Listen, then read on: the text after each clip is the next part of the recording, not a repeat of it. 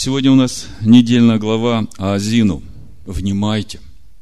Мудрецы говорят, что в этой главе вся Тора. И когда я э, размышлял над этой главой и думал, Господи, а что я могу сюда добавить? Я не имею в виду добавлять что-то лишнее, я имею в виду, как я могу это все истолковать. Тут уже то, что ты сказал, оно уже само себя истолковывает. Тут истолковывать ничего не надо. Тут уже все истолковано. И мы сегодня это все посмотрим, поскольку эта недельная глава, эта песня Моисея, она не только о народе, о народе Божьем и о его истории в протяженностью в три с половиной тысячи лет, она о каждом из нас. Она в такой же степени работает в жизни каждого из нас, каждого человека, которого Бог сотворил от начала по образу своему. И этот образ в сердце каждого есть. Потому что Моисей говорит, это слово недалеко от вас. Вся эта Тора, которую Бог мне дал написать для научения вашего, она недалеко у вас, она в сердце вашем. Господи, как она может быть в нашем сердце, если ты только дал нам, чтобы мы ее узнавали и вкладывали в свое сердце? А Моисей говорит, нет, она уже от сотворения в вашем сердце. Это слово дано вам только для того, чтобы обрезать все лишнее, чтобы это слово засияло в вас. И Он Сына Своего послал, чтобы оно ожило в нас. Слава Ему. Давайте прочитаем несколько стихов и начнем смотреть, о чем же здесь говорится. Второзаконие, 32 глава, с 1 стиха. «Внимай небо, я буду говорить, и слушай земля слова уст моих польется, как дождь, учение мое, как роса, речь моя, как мелкий дождь на зелень, как ливень на траву. Имя Господа прославляю, воздайте славу Богу нашему. Он твердыня, совершенны дела Его, все пути Его праведны, Бог верен, и нет в нем неправды. Он праведен и истинен. Бог повелел Моисею написать эту песню – и эта песня охватывает историю в то время, когда народ Израиля стоит перед Моисеем, практически это 3300 лет назад. И то, что мы видим сегодня, спустя эти 3300 лет, мы видим, что, в принципе, эта песня вмещает в себя всю историю Израиля. Осталось совсем немножко из того, что должно исполниться, и мы сегодня об этом тоже поговорим. То есть, в принципе, если бы все народы, все люди читали Тору Моисея, то они бы знали и отношение Бога к Израилю, и отношение Бога ко всем народам, видели бы то главное, чего желает Бог от каждого человека. И они бы видели и понимали, чем все закончится. Ну, будем смотреть, что же на самом деле здесь сказано. Ну, во-первых, песнь Моисея. Мудрецы говорят, что в священных писаниях – есть 10 песен. И 9 уже пропето. Вот они говорят о содержании этих девяти песен. Первую песнь Адам произнес в Ганедене. Он составил песнь для дня Шаббата, в который восславил величие Шаббата. На берегах Красного моря Маше и сыны Израиля пели песни о своем чудесном освобождении от армии фараона. Это вторая песня. Третья песня – это сыны Израиля пели песнь, восхваляющую колодец Мирем в разделе Хукат Торы. Маше научил народ четвертой песни. Это песня Азину в день своей кончины. Пятая песня в битве с самарейцами в Геоне, когда солнце чудесным образом остановило свое движение ради побеждающей еврейской армии. Егоша пел песнь. Помните, Иисус Навин сказал, «Стой солнце над Гаваоном», и ночь превратилась в день. И в таком состоянии двое суток прошло, два дня было солнце. И это было чудо. И Егошева, Иисус Навин спел эту песню. Потом шестая песня, это Девора и Барак, сочинили песнь, когда Бог передал в их руки врагов, в том числе и хананейского полководца Сесиру. Седьмая песня, когда Хана родила Шмуэля. Это первая книга царств, первая Самуила, да, вторая глава. После долгих лет бесплодия она восхвалил Ашема пророческой песню. Царь Давид в конце жизни своей сочинил песню «Благодарность Всевышнему за спасение от врагов. Вторая царство, 22 глава. Сегодня, кстати, эта глава читается как э, автора, как э, продолжение недельной главы сегодняшней. Если будет время, мы еще прочитаем эту песню.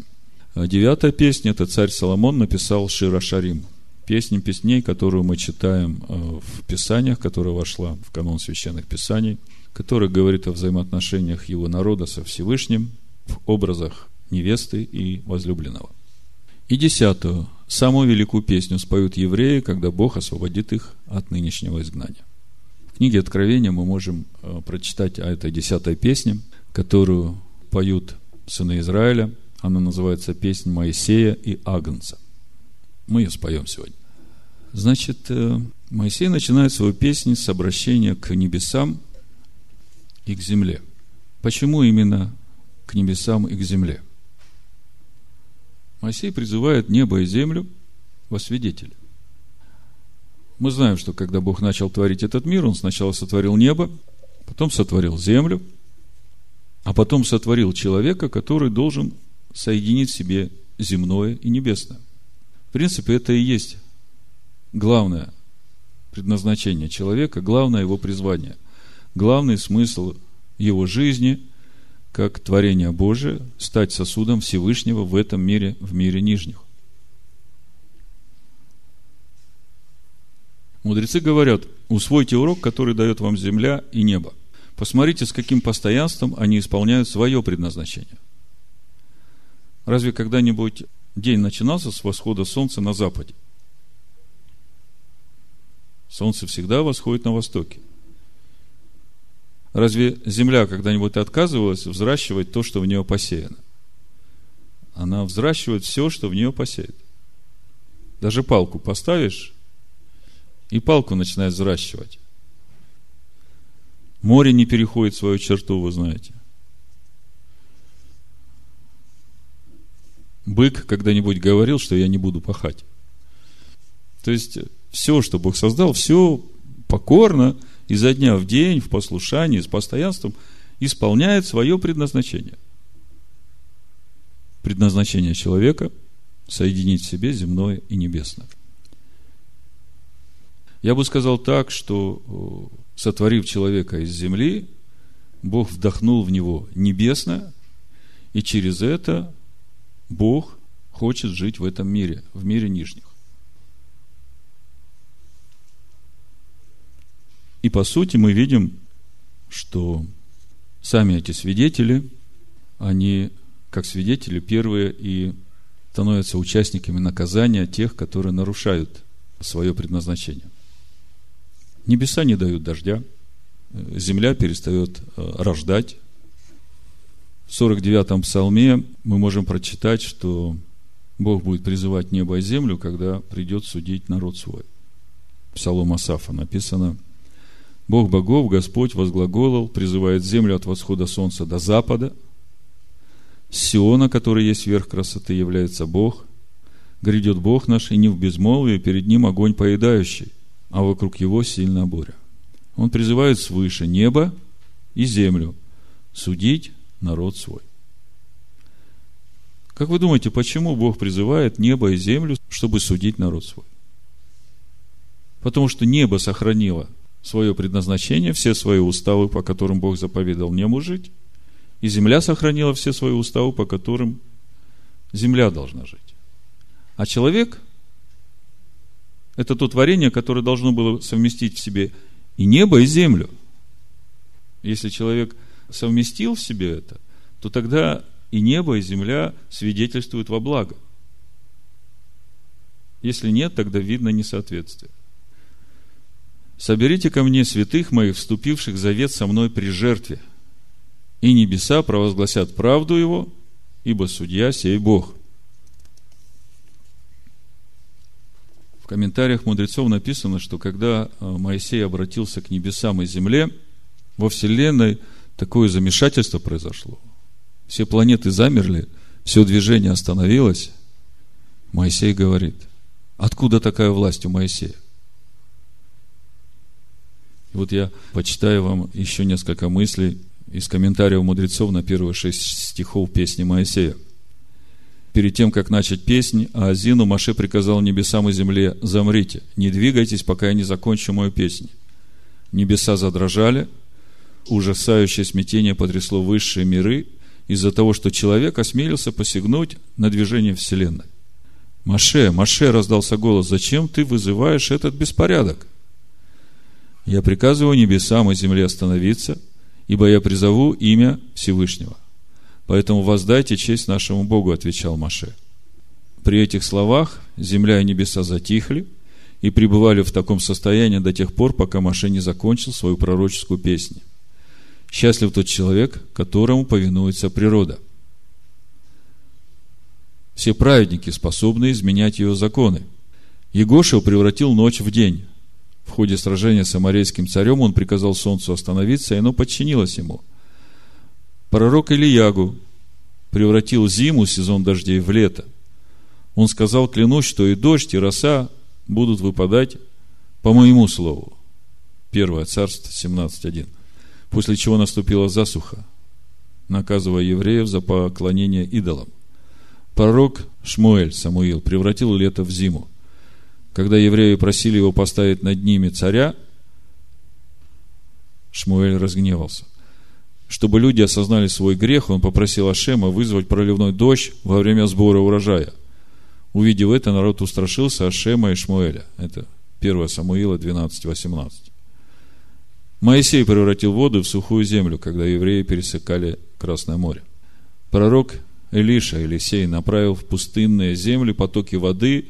Это случилось, когда цари Иорам и Ешафат вышли на битву с Маавом пересекая обширную пустыню, они чуть не погибли от жажды. Илиша пророчествовал, что Бог пошлет в пустыню воду. По его словам, на следующее утро в Эдеме выпал дождь, и оттуда вода устремилась в пустыню. Почему Бог наделил праведников способностью изменять законы природы? Чтобы люди боялись их и так учились бояться Ашема. Однако у Маше была еще одна заслуга, заставившая умолкнуть небеса и землю. Всемогущий обещал евреям, если вы склоните свои уши, чтобы слушать слова Торы, то все, в свою очередь, замолкнут, внемля вашим словам. Маше внимательно слушал слова Торы, поэтому небеса и земля затихли и слушали его, когда он говорил. Если мы посмотрим книгу Нового Завета, мы тоже там увидим чудо, когда Ишуа встал и запретил морю, и ветру, и волнам, и все сразу утихло. И ученики говорят, кто это? Что и ветер, и море, и все повинуется ему. Кто же это? Это Слово Бога. Когда Бог речет Слово через уста своих праведников, то нет основания не послушаться. И сказал своим ученикам, если вы будете делать то, что я вам говорю, то будете делать дела больше, чем я – и речь не идет о том, чтобы менять законы природы, но речь идет о могуществе Бога, живущего в человеках. И мы это видим на примере Моисея. Тот же самый Иисус Навин, тот же самый Елисей и Илья. Такие же люди, как мы. Мы в большем преимуществе перед ними, потому что у них не было Иисуса Христа, который умер за грехи человека и расторгнул власть греховной природы в человеке. Они такие простые люди, но они настолько в духе были сильными, что могли обуздать свою ветхую природу и быть сосудами Бога. У нас же какая привилегия? Мы имеем того, который уже пришел в этот мир и эту власть греховной природы человеческой разрушил – и всякий принимающий Сына Божьего имеет власть над всеми похотями и прихотями своей души. И он имеет в себе Божью силу не давать этому места в своей жизни. Так вот, Моисей говорит, смотрите, я вам буду петь сейчас песнь, речение уст, которое потечет из моих уст. Вот это Тора, вот эти слова Бога, вот этот закон Бога, который Бог дает вам для вашего научения. И посмотрите, это как дождь на траву. Это как живительная влага, которая дает жизнь всему. Если небо не дает дождя, приходит засуха, нет никакого урожая. Но если вы будете пить эту воду, которую я вам даю, Как апостол Павел говорит в послании к Коринфянам, 10 главе, все крестились Моисея, все пили и ели духовную пищу, духовное питье, которые текли из последующего духовного камня, который есть Христос, Машех. То есть, то, что предлагает Моисей народу, вот все эти законы, заповеди, уставы, постановления, до последней йоты текли из последующего духовного камня, который есть Машех. Это и есть это живительное благо для нашей души, которое сделано из земли, чтобы она стала вместилищем небес. Чтобы она произвела этот хлеб жизни, который есть Слово Божие, которое уже вложено в нас как семя, и которое возрождается, когда мы принимаем верой, что Сын Бога умер за наши грехи. И теперь нам вместе с Богом через познание этого слова, которое у нас есть, надо двигаться на пути взращивания этого семени. Семени, которое живое Слово Бога. И вот Моисей поет песнь. Перед этим он уже пророчествовал. Вы помните, э, мы читали в 30 главе, что когда придут на вас все эти благословения, которые я вам изрек, и все эти проклятия, которых вы слышали, тогда вы обратитесь к Богу. То есть, вся эта песня говорит о том, что еврей, где бы он сейчас ни находился, и в любое время, где бы он ни был, на протяжении всей истории, он не может сказать, вот если бы я раньше это знал, я бы никогда этого не сделал. Понимаете? Бог повелевает Моисею научить еврейский народ этой песни, чтобы они понимали, где их истинный Бог и где их спасение и твердыня. Потому что мы сейчас, разбирая эту песню, увидим, что когда все это на них придет и исполнится, и они будут недоумевать и говорить, боги-то наши, на которых мы уповали, которым жертвы приносили, они нам не помогли. Нет в них спасения, нет в них твердыни. Есть только один Бог, то же самое относится и к нам. Читаем дальше. 32 главу, 5 стих. Написано, но они развратились перед ним. Они не дети его по своим порокам. Род строптивый и развращенный. Сие ли вы воздаете Господу, народ глупый и несмысленный? Не он ли Отец твой, который усвоил тебя, создал тебя и устроил тебя? Вы знаете, эти слова можно отнести к каждому человеку. Потому что когда Бог сотворил Адама, Он сотворил его по образу сына своего. И от Адама наполнилась вся земля. И апостол Павел в послании Колоссянам 1, 26, 27 говорит, что эта тайна, сокрытая от веков, ныне открыта нам, что Христос есть в сердце каждого человека. Это и есть тот закон, который недалеко, не от одного человека, он в сердце каждого человека есть. И человеку не надо говорить, о, если бы я знал иврит, тогда бы я, конечно, прочитал, что Бог сказал евреям, и тогда, может быть, я поступал бы по-другому. Бог не примет таких объяснений. Бог говорит, в сердце каждого человека мой закон уже есть, и совесть, которая у тебя, она свидетельствует тебе всякий раз, когда ты приступаешь мои законы. Начни с того, что слушай свою совесть, живи по совести – и познавай Слово Божие, и так будешь возрастать. Так вот, народ вошел в землю и развратился перед Богом.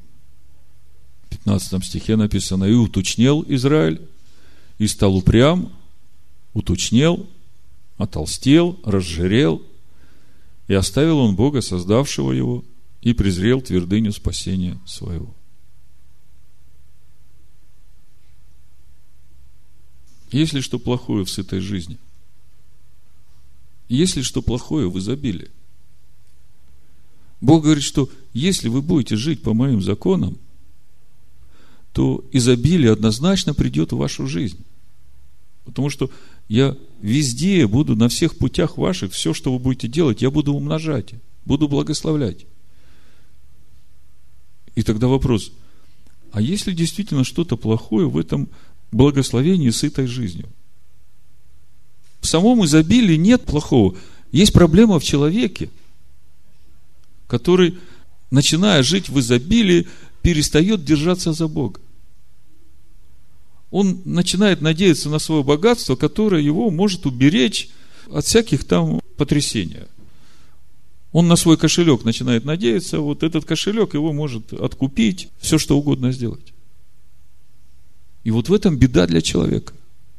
Что человек, становясь более сытым, он охладевает в своем уповании на Бога. И тем самым удаляет себя от Него, а когда ты дальше уже от Бога, ты страх теряешь перед Богом. Ты уже начинаешь в этой сытой жизни искать для себя удовольствие, и через это приходит твое падение. Во второзаконии, в 8 главе мы когда читали, э, Бог там очень подробно обо всем этом говорит через Моисея. С 12 стиха. Когда будешь есть и насыщаться, и построишь хорошие домы, и будешь жить в них. Ну вот э, удивительно, что когда э, приходит изобилие материально в жизнь человека, если человек не благоговеет перед Богом, да, если его эго в нем живет, то он по-любому начнет искать удовлетворение своих прихотей. Что такое сытая жизнь? Она может быть опасной. Опасной для тех, которые не умерли для себя.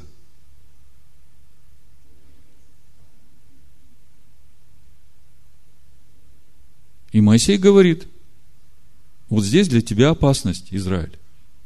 Когда ты войдешь в землю, ты помни, что все, что ты будешь приобретать, помни, что это все Господь тебе дает, но до тех пор, пока ты хранишь Его Слово.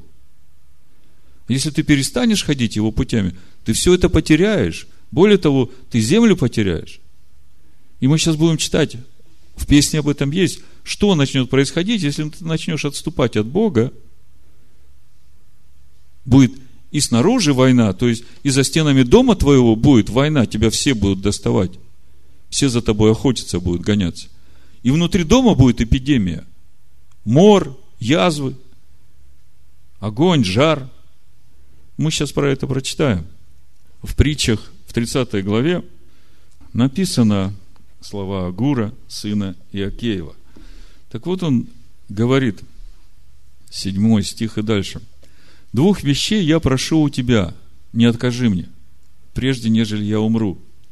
Суету и ложь удали от меня, нищеты и богатства не давай мне.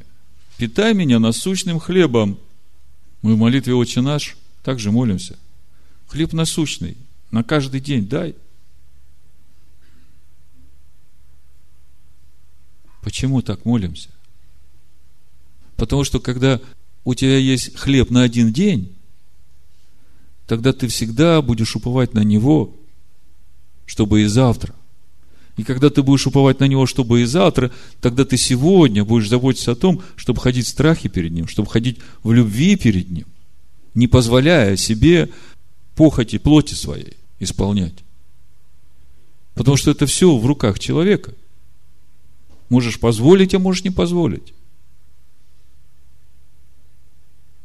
А где взять силу?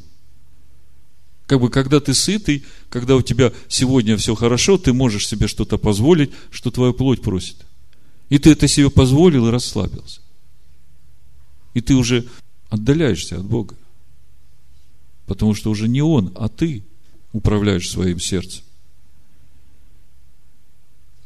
Суету и ложь удали от меня, нищеты и богатства не давай мне, питай меня насущным хлебом – дабы, присытившись, я не отрекся тебя и не сказал, кто Господь, и чтобы, обеднев, не стал красть и употреблять имя Бога моего в суе. Вот Агур так молится Богу. Я считаю, что это оптимально для каждого человека, ищущего Бога. Бог никогда своих святых не оставляет.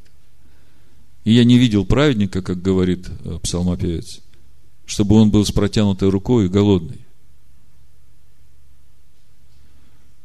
То есть за Богом проблемы нет задержки. Есть проблема вот в этой ветхой природе человека, которая начинает жреть. И начиная жреть, отдаляется от Бога. Начинает искать удовольствие для своей души. Если ты с этим не разберешься, то слушай песню дальше. Несколько слов я бы еще хотел сказать о том, как это влияет на наших детей. Если отец говорит сыну, учи Тору, то и сын будет делать то же самое. Он будет своему сыну говорить, учи Тору. Кому говорю, садись и учи Тору. А если отец будет сам сидеть учить Тору и жить по Торе, тогда и сын тоже самое будет сидеть, учить Тору и жить по Торе.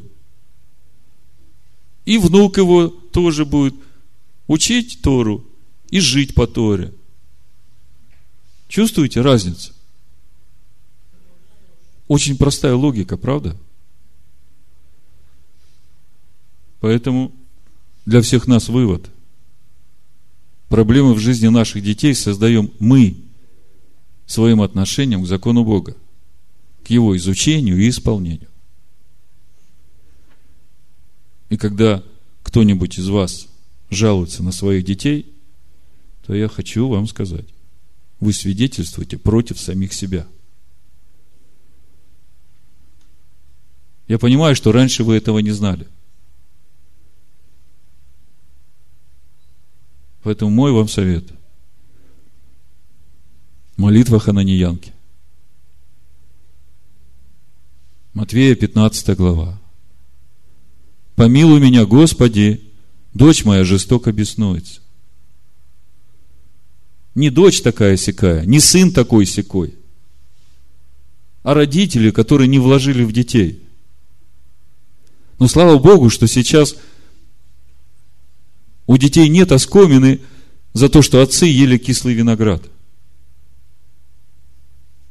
Сын Божий пришел в этот мир, и всякий принимающий его становится свободен от путей отцов для того, чтобы жить в законе Бога. И он не может сказать, что вот я поверил в Иисуса, но я не могу, вот у меня наследственность такая, у меня вот то в жизни было и то было. Если вы так думаете, то вы компрометируете и уничижаете все, что сделал Бог для вас. Все могу, Машех Иешуа, говорит апостол Павел. Жить в скудости, жить в изобилии, воздерживаться от всего, что не Божие. Все могу в Машехе Иешуа. И не важно, какая наследственность. Важно приложить духовное усилие – если ты уповаешь на Бога. В итоге получается, что если родители начинают не говорить детям, читай Слово Божие, а сами читать Слово Божие и жить по нему, то это сто процентов гарантии, что это благословение в твоих детях умножится.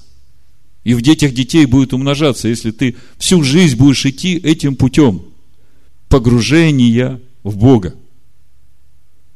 Псалом 111, с первого стиха написано, Аллилуйя! Блажен муж, боящийся Господа и крепко любящий заповеди Его. Сильно будет на земле семя Его, род правых благословится. Обилие и богатство в доме Его, правда Его пребывает вовек. Притча 27. Праведник ходит в своей непорочности, блажены дети Его после Него. О чем говорит Слово? о том, что дети, они благословляются через жизнь своих родителей. Если сейчас проблемы у наших детей, то не их надо винить, а надо каяться и на коленях перед Богом поститься, молиться и самому погружаться в Слово. Потому что милость Бога превыше небес. И если Он видит ваши искренние намерения, то Он может изменить все в жизни ваших детей – это духовный закон. Вы все знаете 126-й псалом, я прочитаю его. И хочу просто э, сказать одну мысль, что вырывать стих из контекста – это не благословенно. Написано песня восхождения Соломона. Если Господь не созыждет дома, напрасно трудятся строящие его. Если ты строишь свой дом, не стоя на Слове Божьем, то не устоит твой дом – а если ты стоишь на Слове Божьем, то Бог строит твой дом. И тогда твой дом устоит. Если Господь не охранит города, напрасно бодрствует стража. Напрасно вы рано встаете, постно просиживаете, едите хлеб печали, тогда как возлюбленному своему он дает сон. Вот наследие от Господа. Дети, награда от Него плод чрева. Что стрелы в руке сильного, то сыновья молодые. Блажен человек, который наполнил ими колчан свой, не останутся они в стыде, когда будут говорить с врагами в воротах. О каких детях здесь речь идет?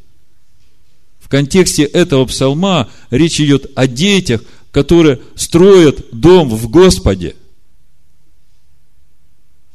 Но если вы строите дом не в Господе, то дети для вас не будут благословением. Поэтому не надо вырывать из контекста этот стих. Вот наследие от Господа дети. Дети действительно наследие от Господа, и они благословения для тебя, если ты муж, боящийся Господа, ходящий в заповедях Его. А если ты беззаконник перед Богом, то дети для тебя будут твоим наказанием. Вот Сирах 16 глава, у вас нет Сираха, я прочитаю вам с первого стиха. Написано, не желая множества негодных детей, и не радуйся о сыновьях нечестивых. Когда они умножаются, не радуйся о них, если нет в них страха Господня. Не надейся на их жизнь и на, не опирайся на их множество. Лучше один праведник, нежели тысяча грешников. И лучше умереть бездетным, нежели иметь детей нечестивых. Ибо от одного разумного населится город, а племя беззаконных опустеет. О чем говорит Сирах? Он говорит о том, хоть твой колчан будет наполнен тысячу стрел, а ты сам будешь беззаконником, то от всей этой тысячи город не наполнится. Все уйдут в темноту, и никакого благословения не останется. А если ты будешь ходить путями Господними один, то от тебя весь город заполнится. Твой род умножится, и благословение в твоем роде будет пребывать. Потому что дети твои будут ходить в более высокой праведности, чем ты. Все так просто. Дай Богу строить твой дом. Стань послушным Богу и будь у Него подмастерьем. Читаем дальше. Песню Моисея, да, 32 глава, 16 стих и дальше. Богами чуждыми они раздражили его, мерзостями разгневали его, приносили жертву бесам, а не Богу, богам, которых они не знали, новым, которые пришли от соседей, о которых не помышляли отцы ваши. А заступника, родившего тебя, ты забыл и не помнил Бога, создавшего тебя – Господь увидел в негодовании и пренебрег сыновей своих и дочерей своих. И сказал, скрою лицо мое от них и увижу, каков будет их конец. Ибо они род развращенный, дети, в которых нет верности. Несколько слов хочу сказать о э, вот этой простой мысли. 18 стих. Заступника, родившего тебя, ты забыл. Не помнил Бога, создавшего тебя. Я хочу дать простое понимание того, что говорят Писания, о том, что значит забыть Бога. Второзаконие, 8 глава, 11 стих. «Берегись, чтобы ты не забыл Господа Бога твоего, запятая, не соблюдая заповедей Его и законов Его и постановлений Его, которые сегодня заповедую тебе». Мысль очень простая берегись, чтобы тебе не забыть Бога. А как? Я все время помню, что Бог есть. Я знаю, что Бог есть, я его не забываю. Да речь не об этом. Забыть Бога, это значит не соблюдать заповеди Его. Даже если ты малейшую заповедь перестаешь соблюдать, то ты уже начинаешь забывать своего Бога. Мы еще поговорим о малейших заповедях. Другими словами, середины нет. Или ты помнишь Бога, или ты забываешь Бога. Ты не можешь в какой-то серединке находиться. Я не забываю Бога. Да, я его заповеди не соблюдаю, ну тут вот такие обстоятельства у меня сложились, то да все, но я помню о Боге. Это не работает. Несоблюдение его заповедей свидетельство того, что ты забыл Бога. Дальше начинается описание того, что начинает происходить с тем, который начинает забывать Бога. Это относится не только к Израилю. На истории Израиля мы видим, что э, это действительно работает. Да, по сути, когда я вам сейчас расскажу, что здесь написано, вы скажете, да, это и в моей жизни работает. 21 стих и дальше 32 глава. Вы знаете, я здесь вам почитаю из э, перевод Раши, поскольку синодальный перевод э, немножко вводит в заблуждение – но я когда читал Раши, я думаю, Господи, если бы это люди читали от начала, то, может быть, и не было столько бед, которые принесли они твоему народу. Значит, 21 стих и дальше. Смотрите. Они досаждали мне лже-богом, гневили меня своей суетой, а я буду досаждать им лже-народом. Буду гневить их народом подлым. они досаждали мне лжебогом, гневили меня своей суетой, а я буду досаждать им лженародом. Буду их гневить народом подлым. Интересная формула, да? Лже-бог, лже-народ. Мы знаем, что есть один народ, который со времени своего рождения в 325 году нашей эры в Риме – на Никейском соборе, который провозгласил своим Богом Иисуса, который отменил закон Бога и сделал его Богом, лже-Богом. И этот народ, который состоит из всех народов, он стал этим лженародом, как Бог говорит. Я буду досаждать ему лженародом. То есть он, по сути, не народ. Но вот это именно то, крестовые походы, инквизиция, это именно то, что досаждало еврейскому народу. Огурчил их народом бессмысленным. Ибо огонь возгорелся в гневе моем, жжет до ада преисподнего. И поедает землю и произведение ее. Вы знаете, когда я думаю об этом лженароде и лже-боге, давайте Исаию 47 главу посмотрим о том, как этот лженарод досаждал. С первого стиха. «Сойди и сядь на прах, девица, дочь Вавилона. Сиди на земле». Обратите внимание, какая конкретная характеристика. Дочь Вавилона. Понятие такое. Интересно, да? Мы знаем Вавилон, где Иуда был 70 лет в плену.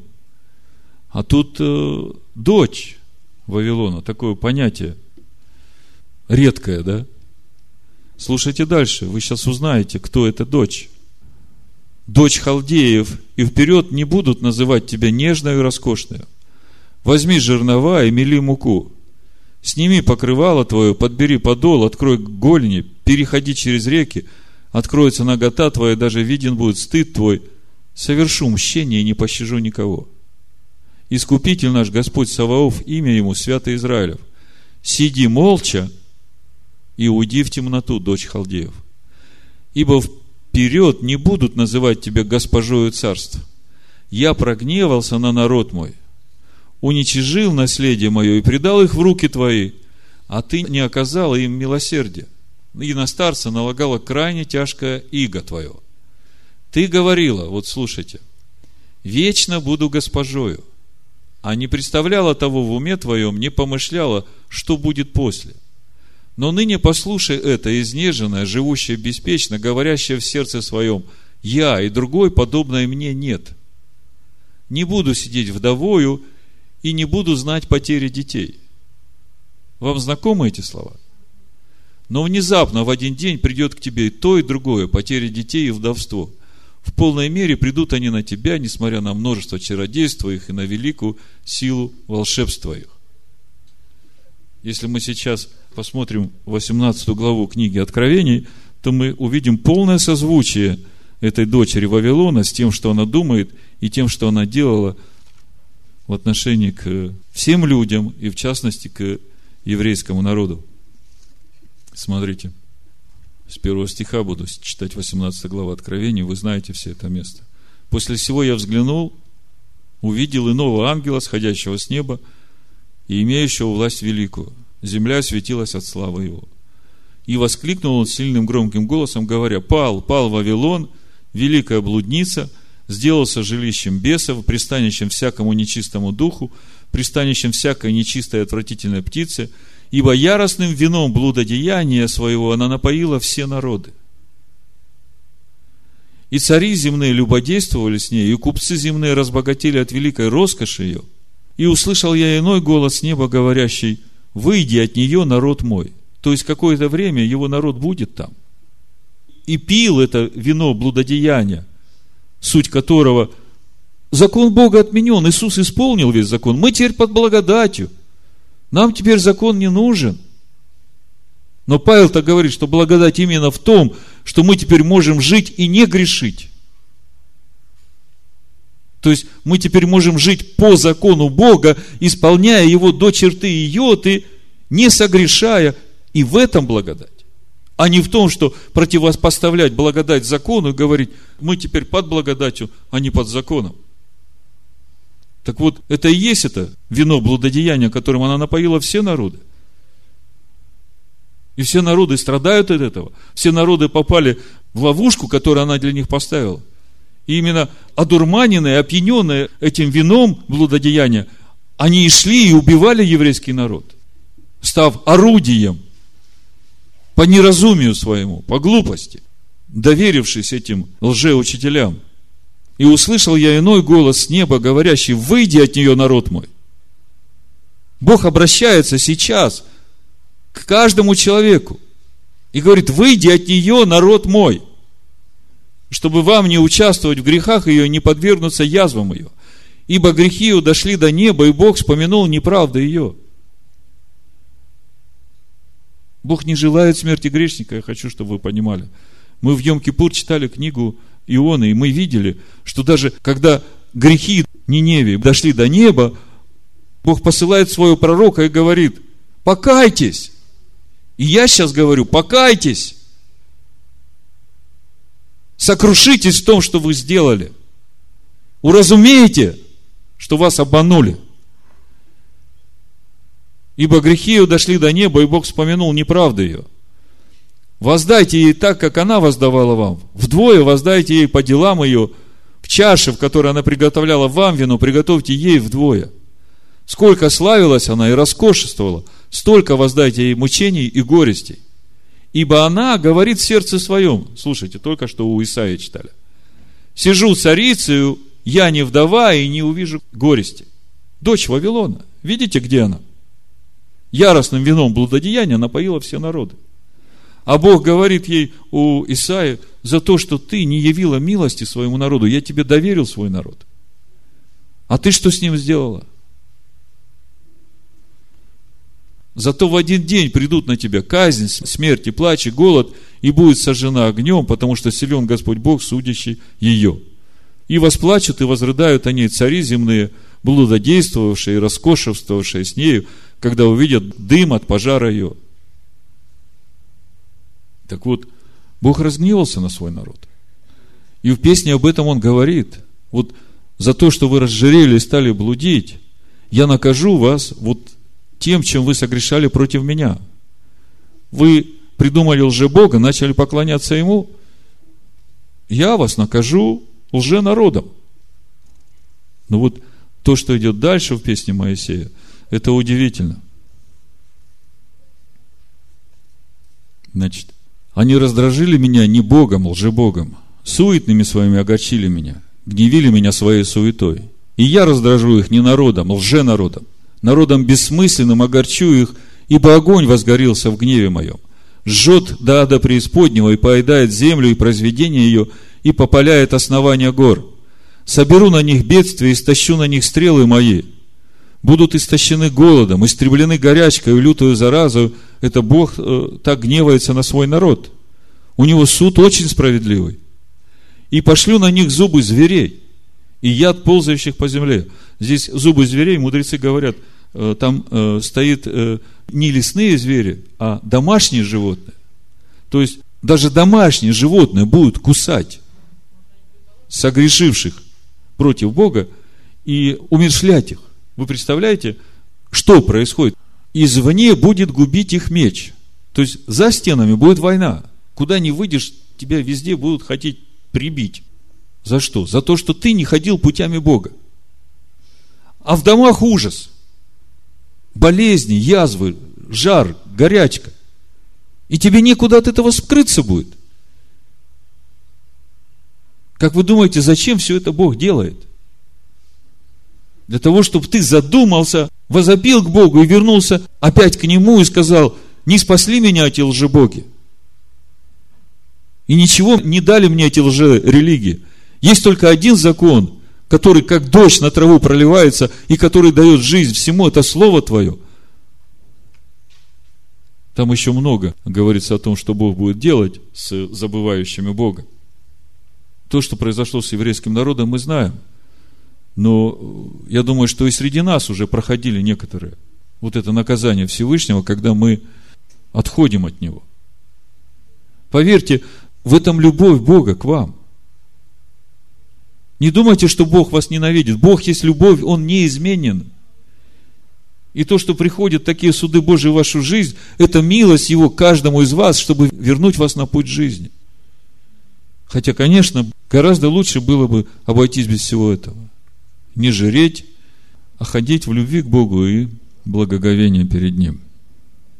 Смотрите, 27 стих. То есть Бог так разгневался на народ свой, который не явил ему верность, что готов был его полностью уничтожить. Но в 27 стихе он говорит, удивительный стих, но отложил это ради озлобления врагов. То есть вот тот лженарод, вот те злобные враги, которые поедали, сокрушали Израиль. Он говорит, вот из-за этой злобы я отложил ваше уничтожение, чтобы враги его не возомнили и не сказали, наша рука высока, и не Господь сделал все сие.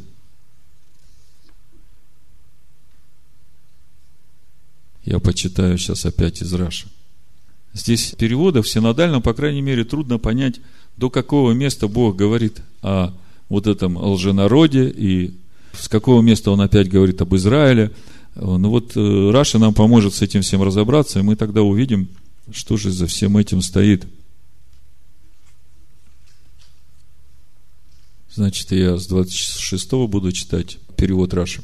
«И сказал я, положу им конец, сотру у людей память о них, если бы не накопившийся гнев врагов, чтобы их притеснители не возомнили и не сказали, наша рука одолела, а не Господь сделал все это. Ибо они народ, потерявший рассудок. Нет у них разумения. Значит, вот здесь вот начинается описание вот того народа неразумного, который начал уничтожать еврейский народ. Они народ, потерявший рассудок, нет у них разумения. Будь они умны, поняли бы это, осознали бы, каков будет их конец. Как бы мог один преследовать тысячу, а двое обратить в бегство десять тысяч, если бы их не продал их оплот, и Господь не выдал бы их. То есть, если бы эти народы были мудры, то они бы подумали, это же Израиль, народ, который служит Богу, сотворившему небо и землю. Этот народ вообще невозможно не завоевать, не покорить, потому что Бог сражается за них. Но если это происходит – если один язычник может прогонять тысячу евреев, то значит, это Бог попустил, чтобы так могло быть. Но они об этом не подумают. Они даже не подумают о том, какой конец будет у Израиля. Потому что тут, когда Раша пишет комментарий, каков будет их конец, то он говорит – постарались бы понять, чем кончится беда Израиля. В конце песни мы увидим, чем кончится беда Израиля. То есть, если бы хотя бы они об этом подумали, то тогда бы они наверняка уразумели, что это не их боги и не их лжебог дает им такую власть и силу делать это. А в итоге Бог не уничтожит свой народ. И именно потому, что вот эти народы, они так глупые и неразумны. Потому что если он позволит им до конца уничтожить народ, тогда народы скажут, о, какие наши боги сильные. Мы этого бога евреев победили. Даже сейчас можно слышать, вот э, одна из активисток э, этого движения гомосексуалистов в Латвии написала статью в центральных средствах информации Латвии, в латвийских. Она пишет там, чего вы боитесь этого и Еговы, Бога евреев? Подумай, что он сказал. У нас свои боги, мы думаем по-другому. Кто-нибудь читал эту статью? Если бы был разум, она бы так не говорила.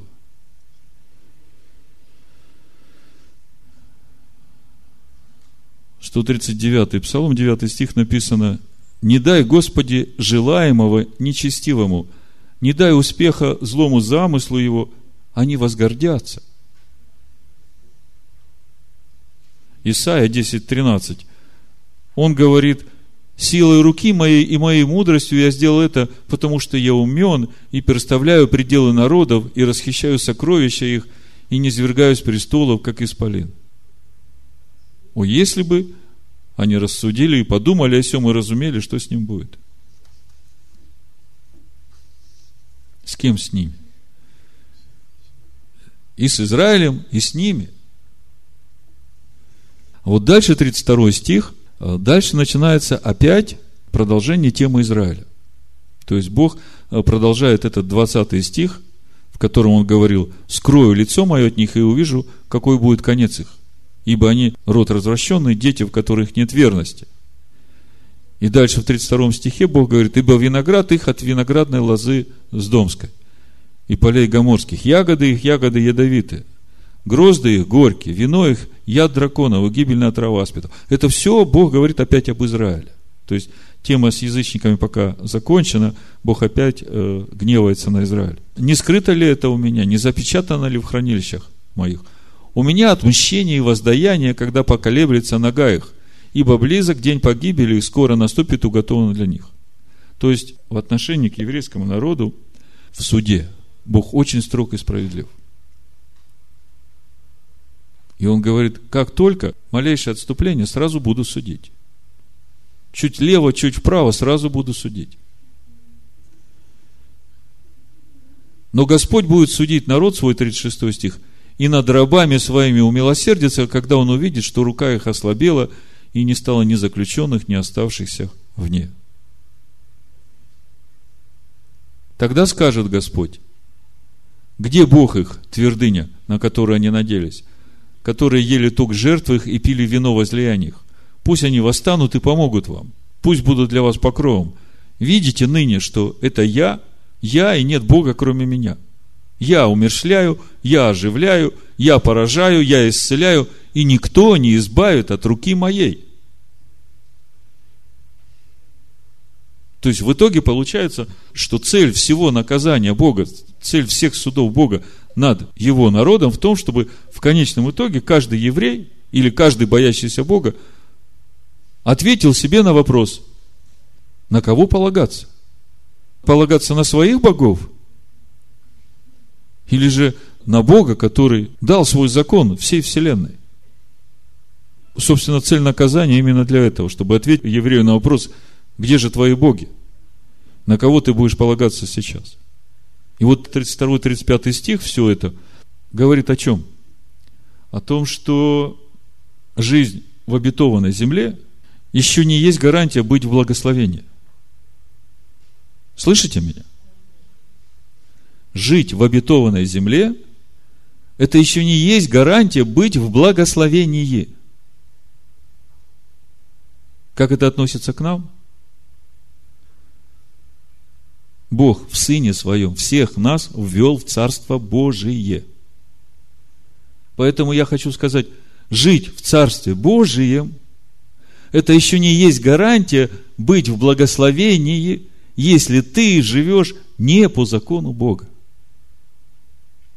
Просто Бог долго терпелив, но когда Он придет на брачный пир и посмотрит, если ты не в брачной одежде, то тогда уже ты ничего не сможешь исправить. Лучше сейчас задуматься о том, где взять эту одежду. Как мне одеться в одежды славы Божией, чтобы мне сиять светом Бога, чтобы моего ничего не светило через меня, чтобы я не заслонял свет Бога, чтобы Слово Божие обрезало всего меня и дало место свету Бога через меня. Очень интересно, мы видим, что до этого места песня Моисея в отношении к еврейскому народу буквально по каждому стиху исполнилась. Вы согласны со мной? В 147-м псалме, в 8 стихе и 9 написано, «Он возвестил слово свое Иакову, уставы свои и суды свои Израилю, не сделал он того никакому другому народу, и судов его они не знают». До сегодняшнего дня еще ни один народ не знает судов Божьих. Только Божий народ познал суды Бога. Вы понимаете, о чем речь идет? То есть, за все свои преступления, за каждое, как у пророка написано, народ уже получил вдвое, в два раза больше, чем положено, за каждое преступление. Народы еще вообще не получили ни за одно преступление наказание. И поэтому сердце их коснеет в грехе, как у Экклезиаста написано. Беззаконник грешит и коснеет в своем грехе.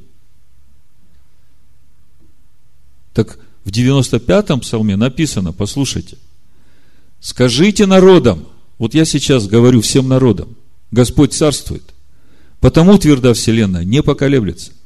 Он будет судить народы по правде. Свой народ он судил по правде. Да веселятся небеса, да торжествует земля, да шумит море, что наполняет его, да радуется поле, и все, что на нем, да ликуют все дерева дубравные пред лицом Господа, ибо идет Он, идет судить землю. Он будет судить вселенную по правде и народы по истине своей. То есть, все народы Он будет судить по той же правде и по той же истине, по которой он судил свой народ. Не будет так, что еврею Бог судил по закону Моисея. Закон твой истина, Давид говорит в 118-м псалме. А все народы будут судить по закону. Мы не под законом, мы в беззаконии, мы под благодатью, нет закона, нет суда. Слово говорит, что будет судить по тому же самому закону. Устоит ли кто-нибудь против этого? Спасет ли Иисус Христос того, который живет в беззаконии и отверг закон Бога? Он придет и скажет, слушай, дорогой, да, ты моим именем изгонял бесов, я видел, но я не знаю тебя. Мой закон не записан в твоем сердце. Я смотрю на твои дела, которые идут за тобой. Я вообще не видел, чтобы ты малейшие заповеди исполнял. Ты ни один праздник, из которых мой отец заповедал исполнять своему народу, ты ни один не исполнил по уставу, как дан в законе Бога. Как мне знать тебя? Мудрецы говорят, народы в недоумении. Они скажут, а за что ты нас будешь судить, если ты сам сказал, чтобы мы разграбили и разрушили твой город, и твой народ взяли в плен? За что ты нас судить будешь, если ты сам нам сказал это сделать? И Бог говорит через пророков. Вот Исаию мы читали уже. Я прогневался на народ мой, уничтожил наследие мое и предал их в руки твои, а ты не оказала им милосердия. Захария 1.15. Великим негодованием негодую на народы, живущего покоя. Ибо когда я мало прогневался, они усилили зло. Исайя 51 глава, 17 стиха. «Воспрянь, воспрянь, восстань, Иерусалим, ты, который из руки Господа выпил чашу ярости его, выпил до дна чашу опьянения». Иерусалим осушил. Некому было вести его из всех сыновей, рожденных им, и некому было поддержать его за руку из всех сыновей, которых он взрастил. Тебя постигли два бедствия. Кто пожалеет о тебе? опустошение и истребление, голод и меч. Кем утешу я тебя? Сыновья твои изнемогли, лежат по углам всех улиц, как серна в тенетах, исполненные гнева Господа, прещение Бога твоего, суд Бога по правде. Итак, выслушай это страдалец и опьяневший, но не от вина. Так говорит Господь твой, Господь и Бог твой, отомщающий за свой народ. Вот я беру из руки твоей чаши опьянения, дрожи из чаши ярости моей, ты не будешь уже пить их, и подам их в руки мучителям твоим, которые говорили тебе, поди ниц, чтобы нам пройти по тебе, и ты хребет твой делал как бы землею и улицы для проходящих. Иаилю в третьей главе, мы все любим пророка Иаиля, в третьей главе он говорит, ибо вот в те дни, в то самое время, когда я возвращу плен Иуды и Иерусалима, я соберу все народы и приведу их в долину Исафата, и там произведу над ними суд за мой народ и за наследие мое Израиля, который они рассеяли между народами, и землю мою разделили. И о народе моем они бросали жребий, и отдавали отрока за блудницу, и продавали отроковицу за вино, и пили. Бог милостив. Бог не хочет смерти грешника. И я все больше и больше думаю об этом месте в Римлянах 11 главе, о чем мы в прошлый шаббат говорили. Ибо Бог всех заключил в неповиновение, чтобы всех помиловать. Сейчас время его народу выйти из Вавилонской блудницы. Сейчас время всем раскаяться в том, что они делали неправильно. Бог милостив. Его милость превыше небес. И Бог не хочет смерти грешника, Он хочет, чтобы грешник раскаялся и жил и начал делать праведные дела. В конечном итоге, когда Бог выйдет судить народы, после суда, который Он совершит, все народы прославят Израиль. В 43 стихе написано, «Веселитесь, язычники, с народом его». В другом переводе, «Прославьте, язычники, народ его» ибо он отомстит за кровь рабов своих и воздаст мщение врагам своим и очистит землю свою и народ свой. Первая мысль, почему язычники прославят еврейский народ, Израиль? Ответ. За то, что несмотря на все суды Божии, которые пришли в их жизнь, они не отреклись от Всевышнего и сохранили Тору, которую Бог им верил придет время, когда народы прославят Израиль за это. И хватятся за полу Иудея. На самом деле за цицит. Вот я вам покажу. Да? Пять заповедей с одной стороны, пять заповедей с другой стороны. И то же самое здесь. Получается, десять спереди и десять сзади охраняют меня на всех путях моих. Народы ухватятся за эти заповеди. Они поймут, что там благословение. Там благоволение, там жизнь. Это та роса, которая сходит с неба и дает жизнь. Это все еще впереди. Это та часть, которая еще не исполнилась. Но она уже начинает исполняться. Уже народы начинают хвататься за полу Иудея. Уже народы начинают понимать, какое великое благословение в Торе Моисея. Вот мы слушали проповедь Юлии Поповой из Церкви Слова Жизни. Вы знаете, сердце наполняется радостью за то, что происходит сейчас в христианских церквях. Аллилуйя. Забыл сказать в начале, что проповедь называется «Это не пустые слова для вас». Вот мы сейчас как раз дошли до этого места во Второзаконии 32 главе 44-47 стих.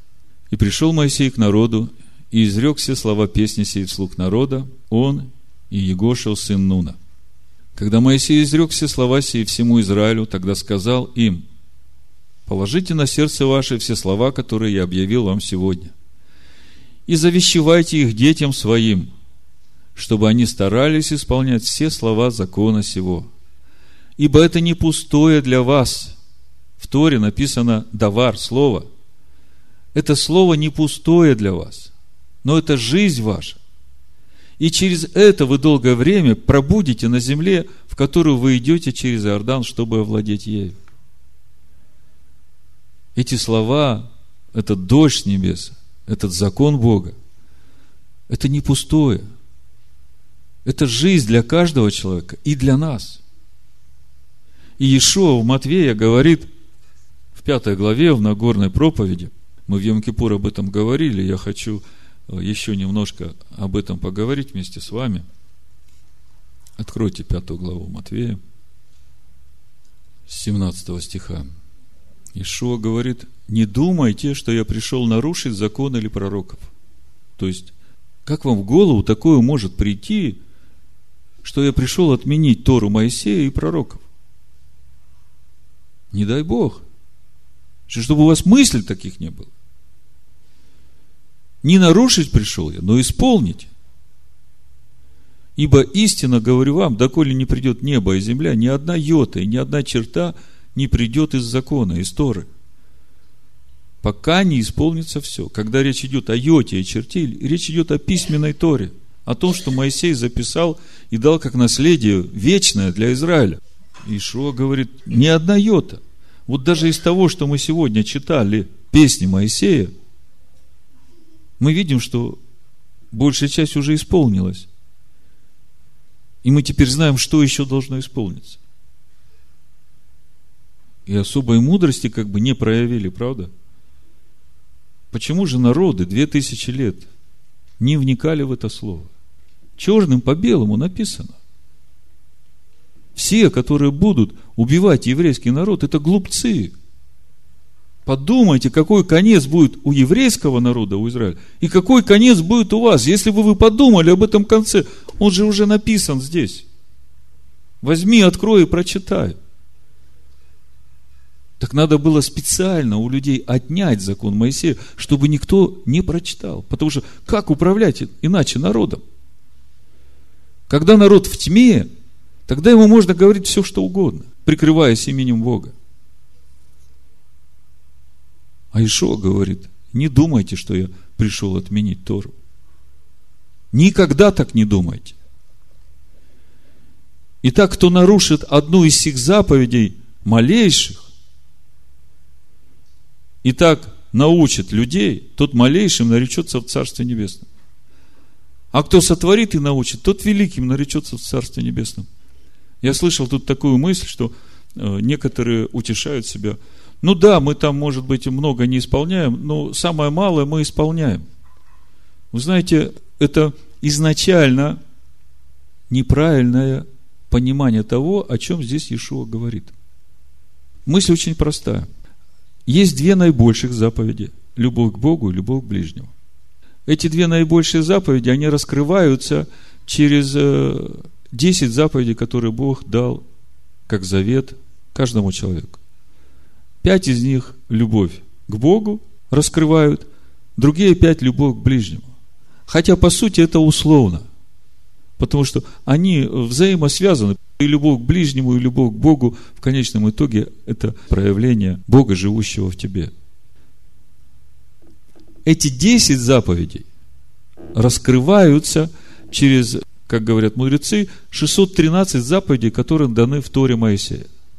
То есть, если ты хочешь исполнить две наибольшие заповеди, то тебе надо исполнить 10 заповедей.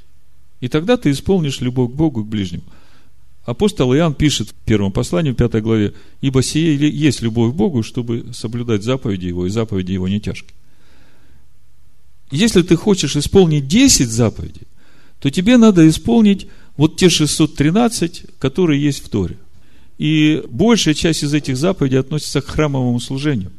И многие сегодня говорят, это как бы к нам и не относится. Это заблуждение. Все заповеди храмового служения напрямую относятся к нам, потому что храм уже внутри нас.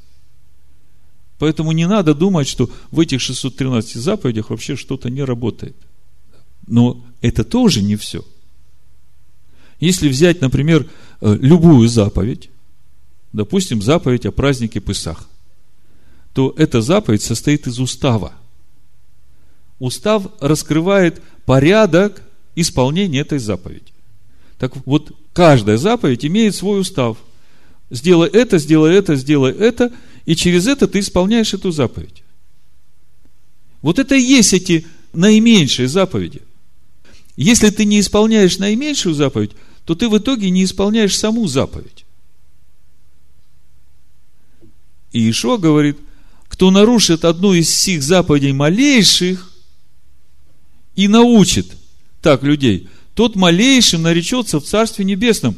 Здесь речь идет о праведности, которая превзойдет праведность книжников и фарисеев. Поэтому Ишуа говорит, если ты даже малейшую заповедь не исполняешь и так учишь людей, то в итоге ты не учишь людей исполнять заповедь Бога. То есть речь не идет о том, что я вот самые маленькие заповеди исполню, куда мне до больших, я же все равно в Царстве Божьем буду. Вот тут же написано, малейшим наречется в Царстве Божьем. А на самом-то деле Ишуа говорит о другом. Он говорит, что не исполняя малейшие заповеди, ты не исполняешь большую. И если ты даже хоть какой-то маленький устав не исполнишь в самой заповеди, а саму заповедь будешь исполнять, то ты едва-едва попадаешь в Царство Божие.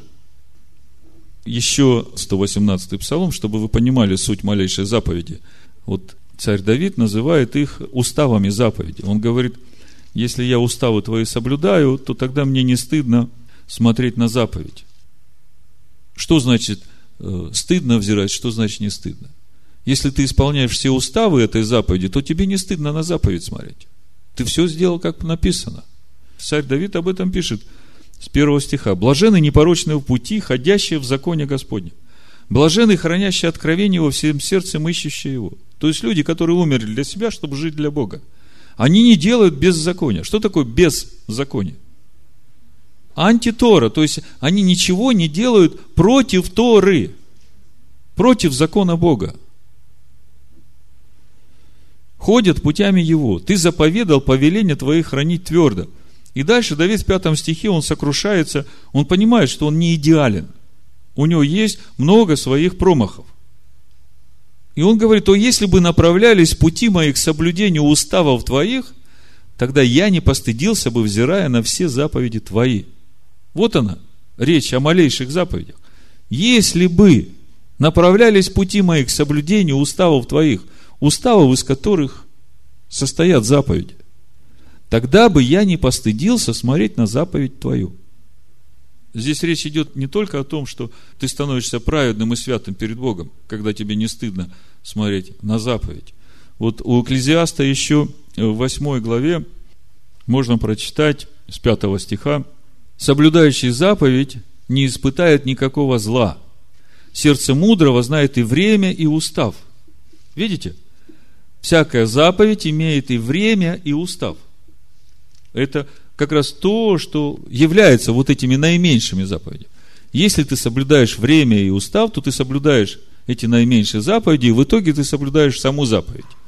Так вот, Экклезиаст говорит, такой человек не испытает никакого зла – Потому что для всякой вещи есть свое время и устав, а человеку великое зло от того, что он не знает, что будет и как это будет, и кто скажет ему. Вы знаете, сами заповеди, в частности, заповеди о праздниках Господних, в этих заповедях, в уставах этих заповедей сокрыта вся программа, вся история человечества. Вся история этого мира. Вот то, что мы читаем э, в песне Моисея сегодня, да, в заповедях о праздниках Господних, в их уставах, Э, человек, который исполняет их и живет этим, знает время и устав, он может увидеть вообще всю историю от начала до конца, как будет развиваться история человечества и чем все закончится. Там все это есть.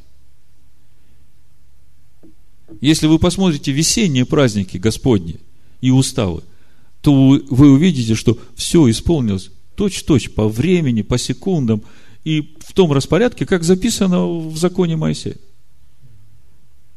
А приближается время, когда исполнятся осенние праздники. Мы их празднуем верой сейчас. Мы верой утверждаем, что это будет. Так вот, когда они придут и исполнятся, только мудрый будет разуметь и время, и устав.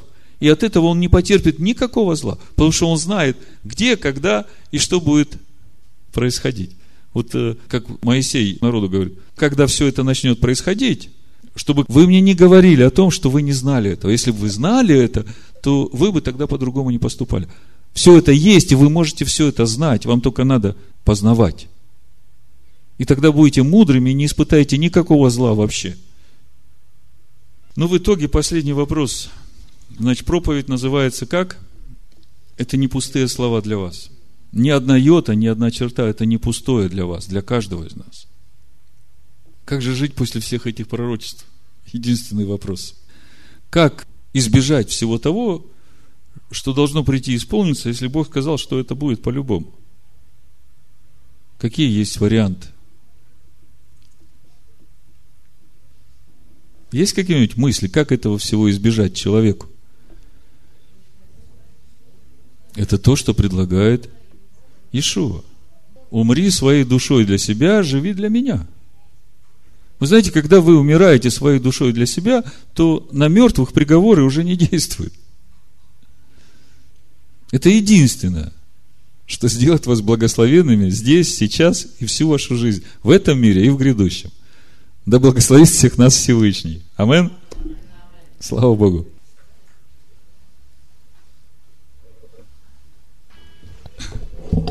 Я сегодня перед служением разговаривал с ребятами, с Андресом и Романом. И я говорю, вам не следует бояться слова еврей, потому что Авраам был язычником, и он еще был просто Авраам, только пошел за Богом, вот так же, как все мы. И Писание его уже называет Авраам еврей. Потом еще где-то лет 20 прошло, когда он стал Авраам, Э, получил завет обрезания и стал вот тем евреем в нашем понимании, который сейчас. Но Писание его называют евреем уже тогда, когда он только услышал призыв и вышел из Ура Халдейского и пошел за Богом. Слово «иври» это с иврита переводится как э, «перешедший на другую сторону», на сторону Всевышнего. Поэтому эта песня про нас. Простой еврей – ищет Бога Спасителя, К Нему взывает надежду храня. Ты обратись ко мне, Боже, обратись, Своим спасением Ты ко мне явись, Простой еврей, ищет Бога Спасителя, к Нему взывает надежду храня.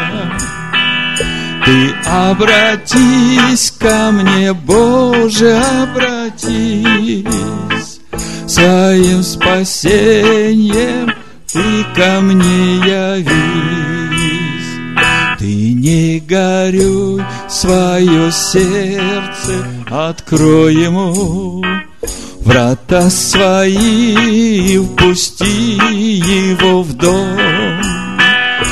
Пускай живет в твоем доме Бог живой, Он твой Отец и Он Спаситель твой.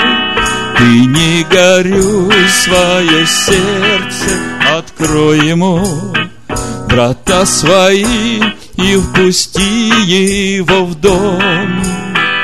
Пускай живет в твоем доме Бог живой. Он твой Отец и Он Спаситель твой.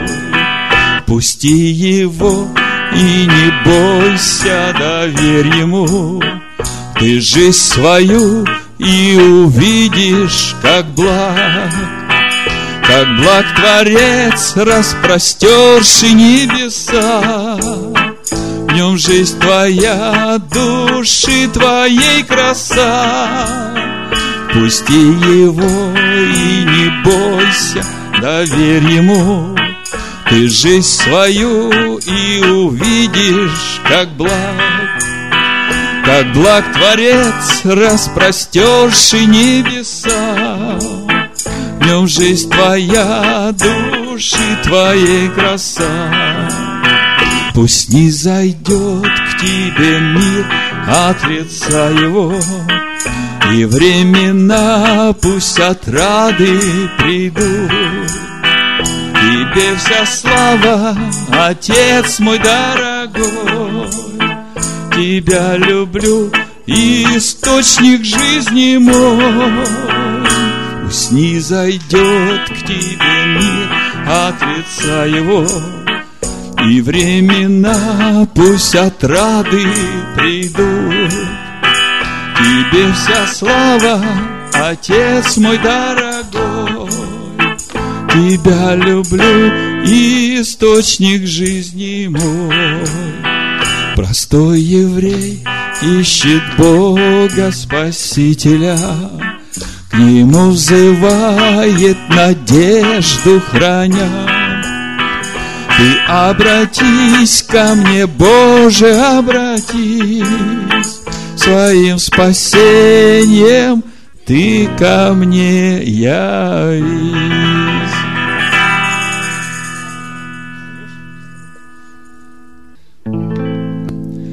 Ты праведен, Господь, во всех путях своих, Величие Твое непостижимо,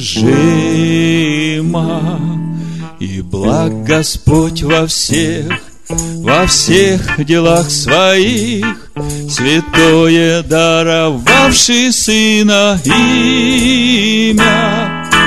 Море стеклянное смешано с огнем, и зверя победившие все стоят на нем. Гусли Божии держат в руках Письма Исея и Агнца на устах. Море стеклянное смешано с огнем, И зверя победившие все стоят на нем. Гусли Божии держат в руках Письма Исея и Агнца на устах Не убоится кто ж величия Твоего И не прославит имени благого Один Ты свят один, нет в мире никого кто бездны открывает силой слова. Море стеклянное смешано с огнем, И зверя победившие все стоят на нем. Гусли Божии держат в руках, Письма Исея и Акса на устах. Море стеклянное смешано с огнем, И зверя победившие все стоят на нем. Усли Божии держат в руках, Письма Исея и Акса на устах. Наступят времена, придут народы все, Преклонятся все люди пред тобою. Мой царь, святой отец, у Торы есть венец, Твои суды, как милость предо мною. Море стеклянное смешано с огнем, И зверя победившие все стоят на нем. Гусли Божии держат в руках, Письма Исея и Акса на устах. Море стеклянное смешано с огнем, И зверя победившие все стоят на нем. Гусли Божии держат в руках, Письма Исея и Акса на устах. Ты праведен, Господь, во всех путях своих. Величие Твое непостижимо, И благ Господь во всех, во всех делах своих, Святое даровавший Сына имя. Море стеклянное смешано с огнем, И зверя победившие все стоят на нем. Гусли Божии держат в руках, Письма Исея и Отца на устах. Море стеклянное смешано с огнем, и зверя победившие все стоят на нем. Гусли Божии держат в руках. Песнь Моисея и Отца на устах. Амен.